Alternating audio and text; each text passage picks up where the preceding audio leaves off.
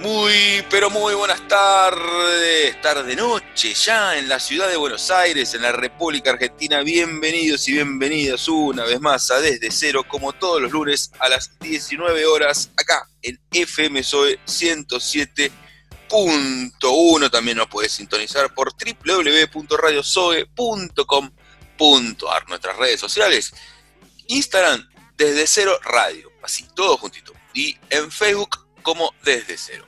Así, ahí nos ubicás, nos puedes me gustear, likear, seguirnos, compartirnos, putearnos, lo que vos quieras, pero ponenos ahí el corazoncito y ya está, estamos con vos. Mi nombre es Santiago Cubelo y hoy en esta tarde, por lo menos de arranque, me acompaña a mi derecha, en mi derecha virtual, ¿no? De esta cámara de Zoom, mi amigo Nicolás Luchetti. ¿Cómo andás, Nico? Ah, para, justo te agarré tomando mate.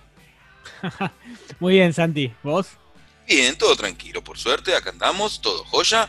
Eh, gracias a Dios, a la Virgen y a vaya a saber qué cosa. Y a Guido. y a Guido, el señor Guido Obra que está ahí abajo. ¿Cómo andas, Guido? Bien, todo bien, todo tranquilo, por suerte. Una linda semana. Bueno, bueno, sí, buena semana para vos y para, y para, y para todo el mundo. Como todas las semanas, nosotros somos un programa muy, pero muy informado Nunca escatimamos en información, en contenido, en actualidad, en noticias. Para vos que estás ahí escuchándonos, y vos, Guido, sos, no sé cómo decirlo, este, pero el periodismo personificado en persona, el periodismo en un metro cincuenta y cinco de pelo largo, barba, eso sos vos. Eh, bueno, te agradezco, te agradezco. 1,63 Claro, te, agregaste 8 centímetros mentirosos. Te puse los tacos. Sin tacos, Guido. Es real, es real, Pero bueno, no importa. Eh, vamos a arrancar con lo que eh, eh, con el tema habitual de cada uno de los lunes. Vamos a estar hablando de, este, de esta pandemia que venimos atravesando ya a nivel mundial desde el año pasado y a lo que es Argentina que explotó en el mes de marzo. Hay que confirmar que, bueno, hace unos días el ministro de Salud de la ciudad Fernán Quiroz comentó que ya son más de 100.000 los casos detectados en la ciudad de Buenos Aires. Eh, si bien es algo que, preocupa porque son varios ya los, infectados, pero lo que se sigue viendo es que la, la ola de, casos se amisitó en un número entre 1.100 y 1.200 casos, que si bien es alto, pero por el momento, según la gente de la salud de la ciudad, se puede controlar sin tener colapsado el sistema de salud. Se comentó también lo que es el famoso detectar, que es un plan que, se viene moviendo a, lo largo de toda la ciudad de Buenos Aires y también lo que son eh, eh, los barrios más vulnerables, que por el, por, por, el comienzo de esta pandemia era el foco tal vez de más preocupación de muchísimos, pero que la verdad se pudo controlar muy bien en todo lo que es la villa de 31, lo que es la 1114, la 2124, que todos estaban muy preocupados se están robando un auto acá atrás, no sé si se escucha. Sí, se, se escucha ahí. no es el tuyo, ¿no? No, no, el mío no es ese alarma. No, Tengo igual ya bastante el, oído adaptado a, los ruidos de la calle. Alarmas X28, alarmas de calidad. ¿Te acuerdas, ¿Se acuerdan esa alarma que, apretabas y te hablaba el auto prácticamente? Claro, Sí, creo, creo, que eran esas. Eh, eh, tenía la publicidad en fútbol de primera, estaba fuerte, fuerte Alarmas X28. Los domingos a la noche no faltaba nunca. Buen, eh, buena publicidad. Hay, algunas que han quedado en la historia eh, de, la Argentina, de la historia del fútbol, te diría. Algunas, siempre me acuerdo, ¿sabes cuál? La de. Mm, dos, la de Canigia, el hijo del viento, la de Pascualito Rambert, que soñaba o tiene una charla en especie con Dios, creo que era de las zapatillas Topper. Sí. Al ángulo, supuestamente. Sí, Canigia, que eh, eh, en esa publicidad de la misma marca le habían hecho alas, y porque claro, volaba, era el hijo del viento. Y de X28 me acuerdo que estaba, tenía eh, el viejo Timoteo, Timoteo Grigol, la tenía la, su gorrita de Alarmas X28. Si Alarmas X28 está escuchando y nos quiere mandar algunas gorras, lo puede hacer, acá las recibimos, pero, pero me la pongo re contento.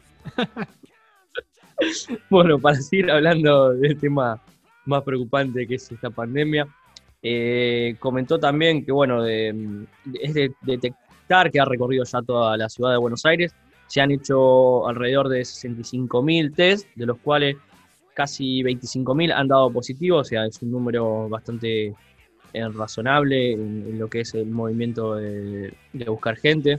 Eh, sabemos que hay, hay barrios que están bastante más complicados, acá muy cerquita de la radio, lo que tenemos es San Cristóbal, eh, Barracas es un barrio bastante, bastante grande, grande, que ya tiene más de 6.000 casos, también lo que es Flores, Palermo es otro lugar que también está, está creciendo, así que la gente está bastante alertada a todo esto. Después, bueno, eh, dio un poquito el panorama de, lo que es eh, la tasa de, mortalidad, que es un 2,5. Hablamos de 2.650 personas fallecidas, más o menos los últimos números que se han manejado en la ciudad. Pero bueno, hay que seguir tomando los recaudos. Sabemos que en algunos casos seguimos teniendo algunas aperturas, de, como sea bares, deportes individuales. Hay que ver qué pasa con los gimnasios, que ahora también estaban un poco movilizándose a nivel, esto ya más que nada a nivel nacional, hace unos días estuvieron ahí en la puerta de la Quinta de Olivos eh, con unas bicicletas fijas, haciendo una especie de, manifestación. Está bien, no, mientras no vayan armados y exijan que salgan eh, el presidente y el gobernador de la provincia de Buenos Aires, está todo bien, ¿no? Eh, me parece que no, no creo que vayan a hacer un golpe de Estado ni nada raro con sus bicicletas. Aunque otro grandote tengamos, claro, algún profe bien, bien, bien armado, pero armado no desde, tener una pistola y una placa, sino armado de, corporalmente, eso seguro, ¿viste? Te encontrás con algún entrenador de jiu-jitsu, alguno que haga artes marciales mixtas, te quiero ver, pero, pero no.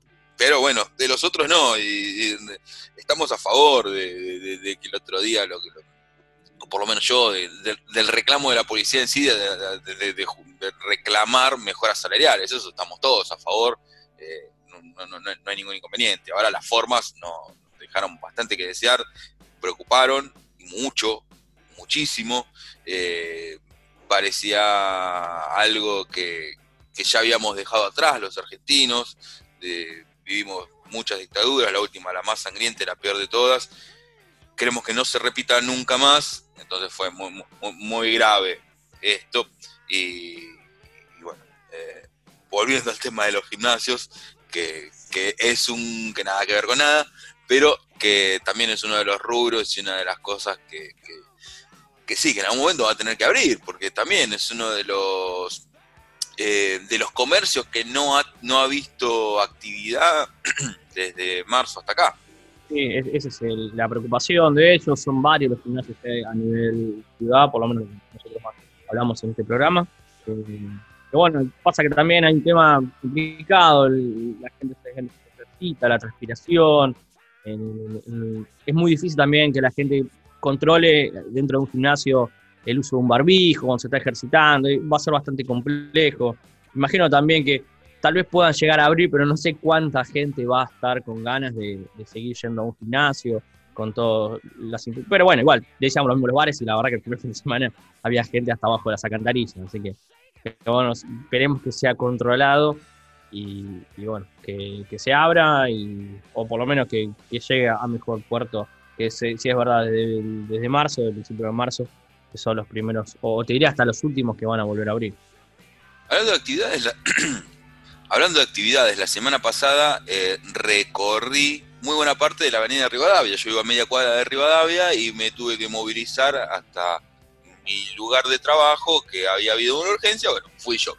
Y me fui caminando, tuve más o menos una hora y cuarto de caminata, me fui desde la zona de primera junta por Rivadavia, o sea, Rivadavia y Rojas, para que se den una idea, o Rivadavia y Acoite, ahí está para, para hacerlo más preciso, hasta Rivadavia y Callao. Transité bastante, caminé, sí, caminé un montón de barrios, por ejemplo. ¿Ibas cantando Manal? no, no, no, iba escuchando, iba escuchando, ¿sabes qué? Que escuché que me acompañó porque prácticamente no saqué el celu del bolsillo, eh, ratones paranoicos. Ah, Le, mandamos un abrazo a, Juan, a Sarcófago, a Roy, a todos.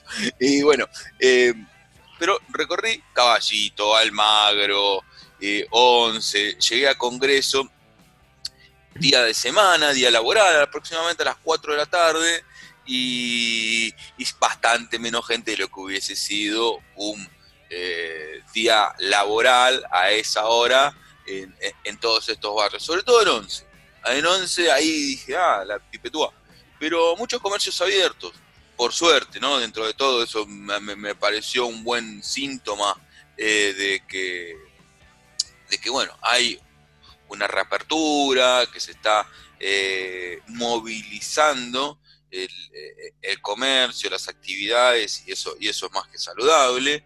Y los que vi que tenían las persianas bajas, pero estaban trabajando, que quizás se dedicaban a, hacer entregas tipo por internet, por todas estas eh, cosas que se han instalado durante este tiempo. Eh, sí noté, y yo supongo que ustedes también lo habrán visto en, general, ¿no? En todos lados, que eh, pizzerías grandes, restaurantes de trayectoria, esos conocidos, muchos cerrados, muchos cerrados que, ahí sí, lamentablemente los liquidó a este momento. Sí, sí, Santi como vos decís, hay varios que, no se pudieron levantar y, que dudo que lo puedan hacer, lamentablemente, y tuvieron que cerrar las puertas. Y también creo que, en, cierta forma, eh, cada uno tiene que buscar la forma de reinventarse, ¿no? Y yo veía acá, por ejemplo, pizzerías históricas que hay acá en Parque Patricio, que de paso saludo al barrio, que cumplió 118 años el sábado, sábado 12 de septiembre.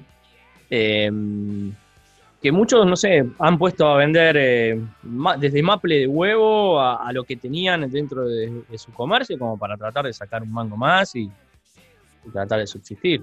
Hay, una, hay un local acá en Caseros y La Rioja que vende hamburguesas y que, em, que, bueno, que, que, comida rápida, cerveza, hamburguesas, pancho, y que bueno, empezaron a vender los panes de pancho, las hamburguesas, y está yendo muy bien, cerveza tirada, embotellada, eh, hasta terminó abriendo otro local, pero de cosas dulces. O sea, imagínate lo bien que le está yendo con todo esto, que a, 50 metros de ahí abre otro igual, pero vende todas cosas dulces, facturas, las famosas roscas, donas. Y bueno, la verdad que supo reinventarse en todo esto.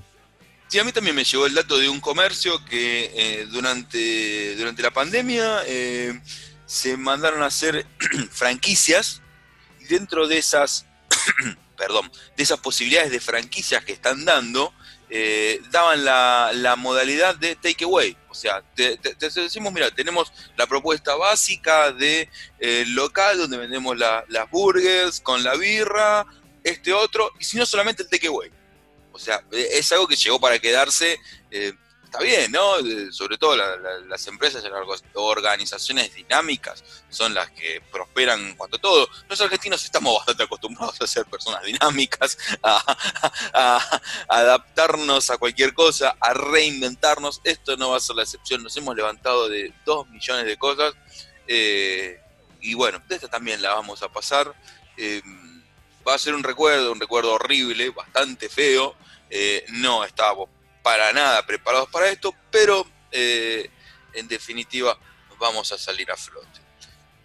Hablando de salir a flote, eh, en las últimas historias que contaste, Nico, la verdad que hablamos de en Japón que mataban a bebés, hablamos de el cementerio de la Recoleta.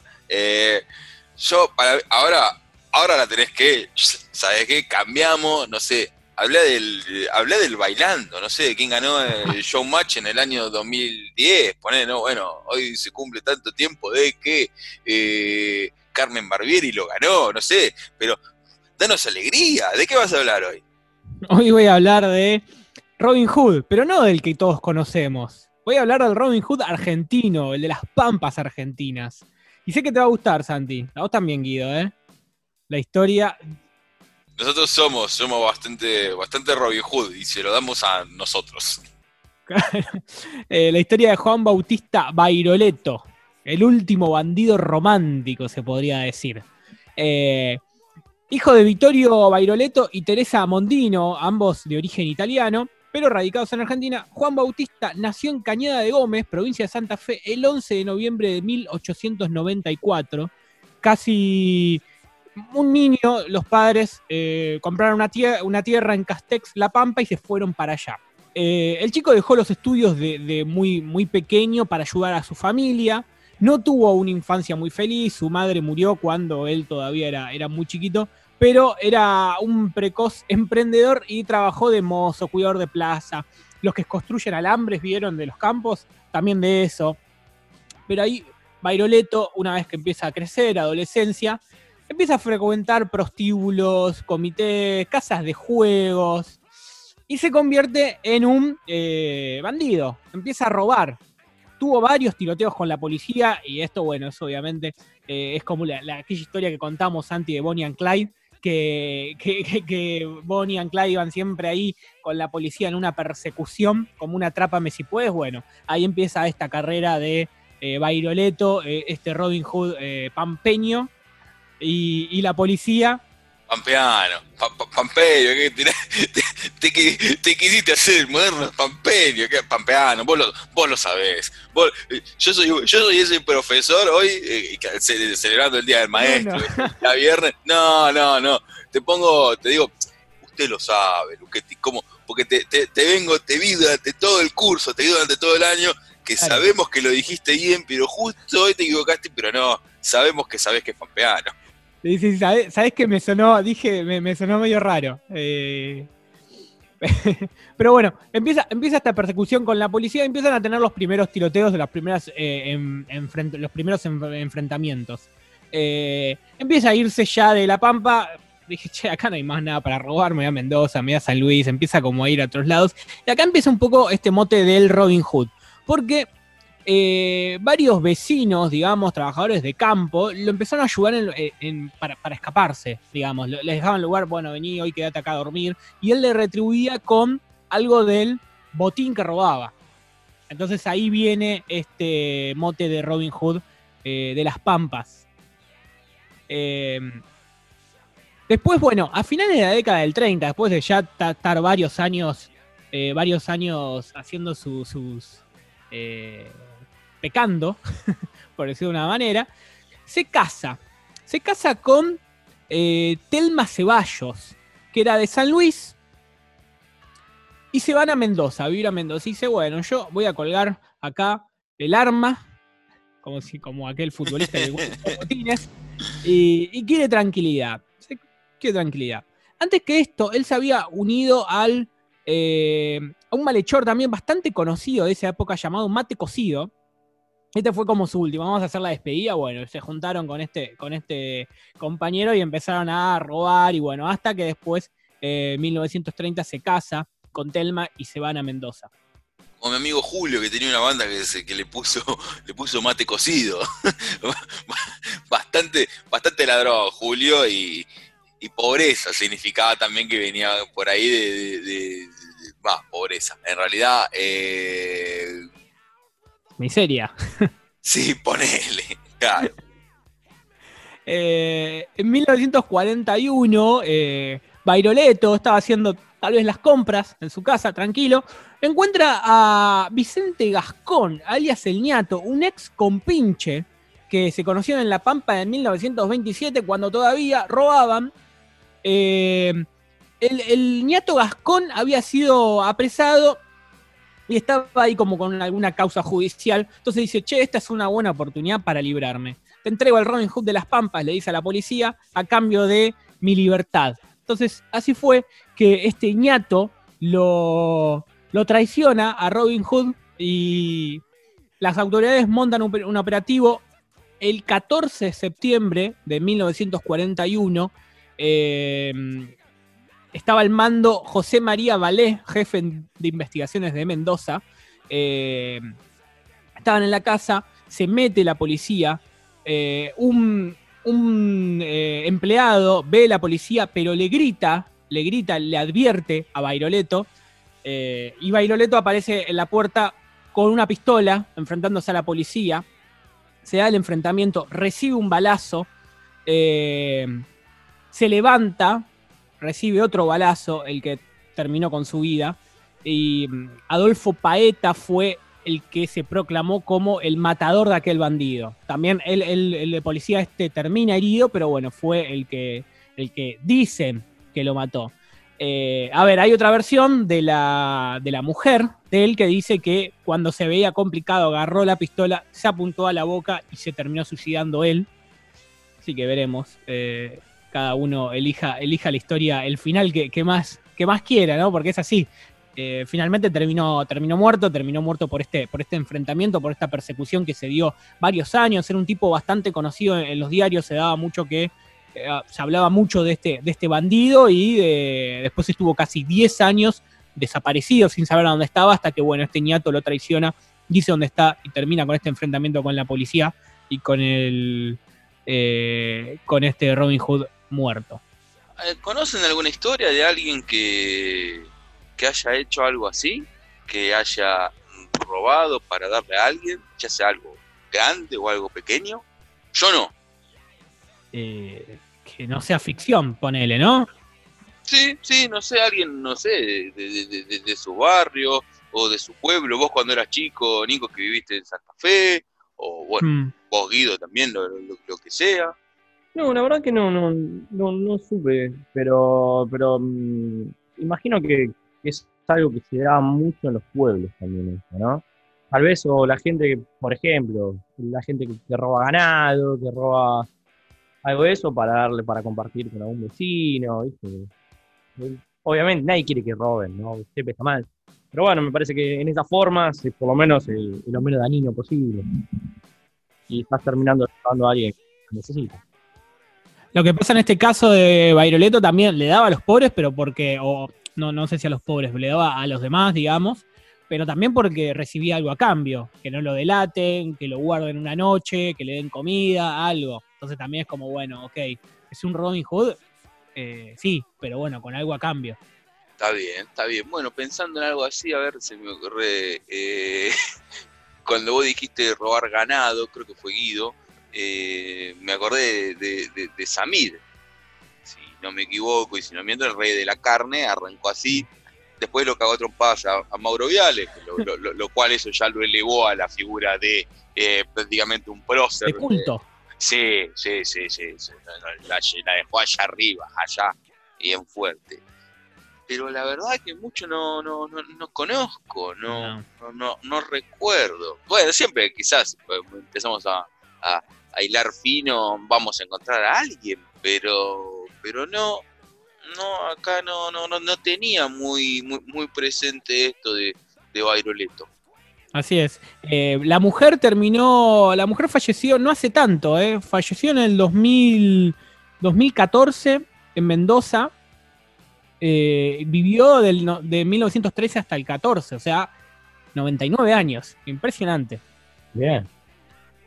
Eh, pará, sí, 101 en realidad, ¿o no? si, nació en el 13. Eh, claro, 101. 101, 101, 101. años plus, 101 años más, no me acuerdo cómo era la publicidad. Eh, eh, sí, una banda de años y pero claro, no, no, no, no, no, pero no tenía ni la más para idea, no, no, es una persona que si vivió en el anonimato quizás la pasó ahí de, de, Querusa, no, mira vos, qué, qué, qué, hermosa historia.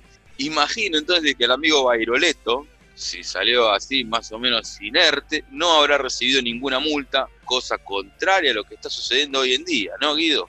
Exactamente, porque desde la semana pasada eh, volvieron las multas, las famosas multas de tránsito que momento se habían suspendido porque uno tenía la libertad de estacionar, ¿no? Con todo el tema de la pandemia, para que sea un poquito más dinámico, más accesible, para que la gente no esté transitando, no haya tanto contacto en la calle, pero bueno, eh, a partir del jueves de la semana pasada volvieron las famosas multas por mal estacionamiento, que van de 2.000 a 6.500 pesos eh, en lo que es eh, por mal estacionamiento. Obviamente que van variando sus precios, por ejemplo, 2.140 por una, por una, multa por estacionar o, tener una detención prohibida, lo que es doble fila, sobre todo las zonas más concurridas, lo que es centro, 11, eh, eh, Avenida Avellaneda, que son zonas que, hay muchísimo tránsito, que uno puede llegar a obstruir eh, de, manera notorio lo que es el, tránsito automovilístico.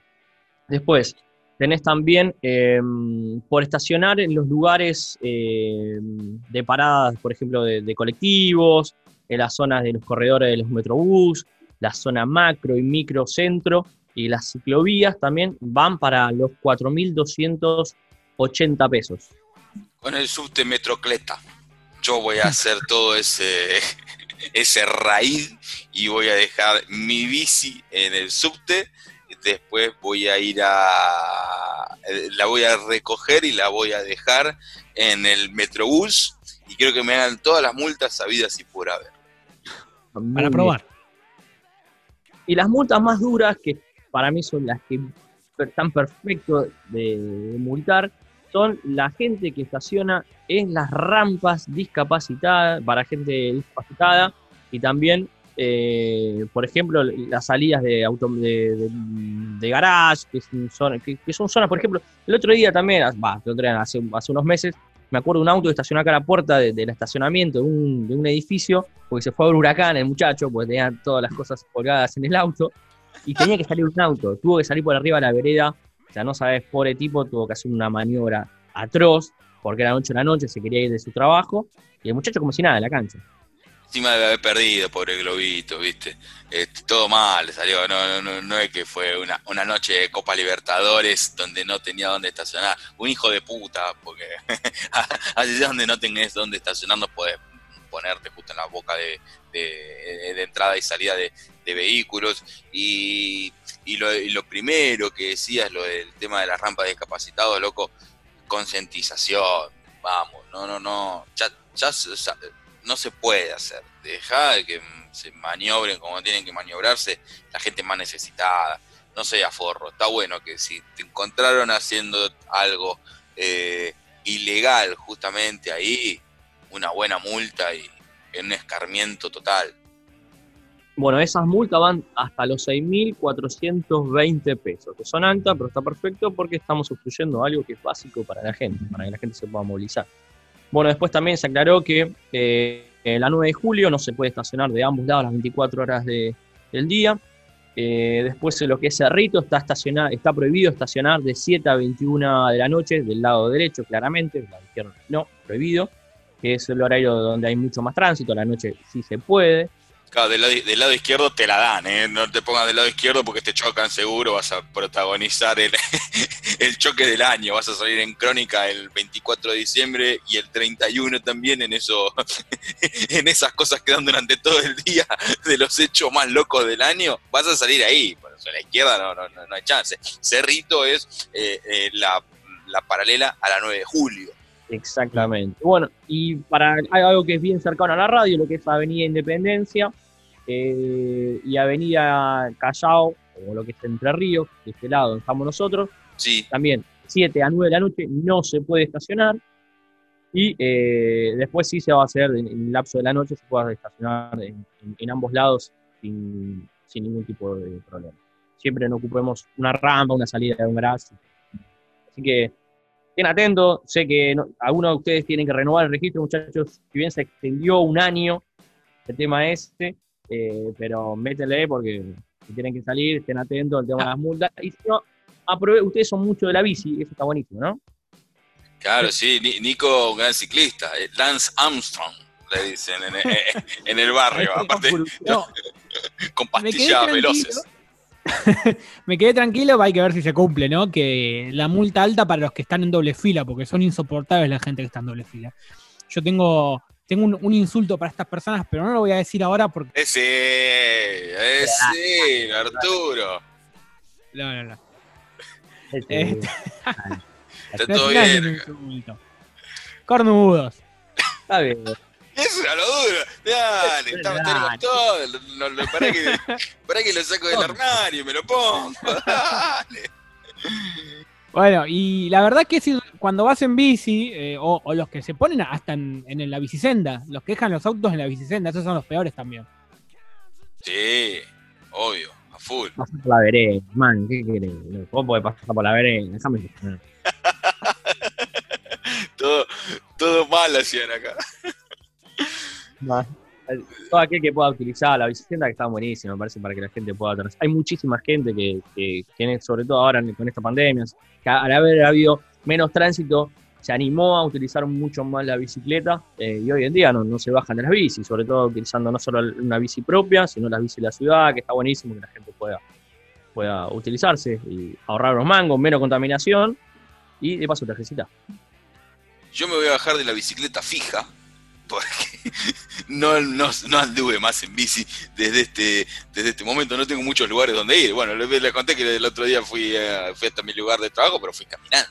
O sea, aproveché que estaba más o menos al pedo y, disfruté de una linda caminata. Como vamos a disfrutar ahora de una hermosa canción de un gran disco que le dedicó León Gieco a esta historia que estaba contando Nico, al amigo Bairoleto, que es Bandidos Rurales, y esa canción es la que vamos a escuchar ahora de El Gran León, Bandidos Rurales.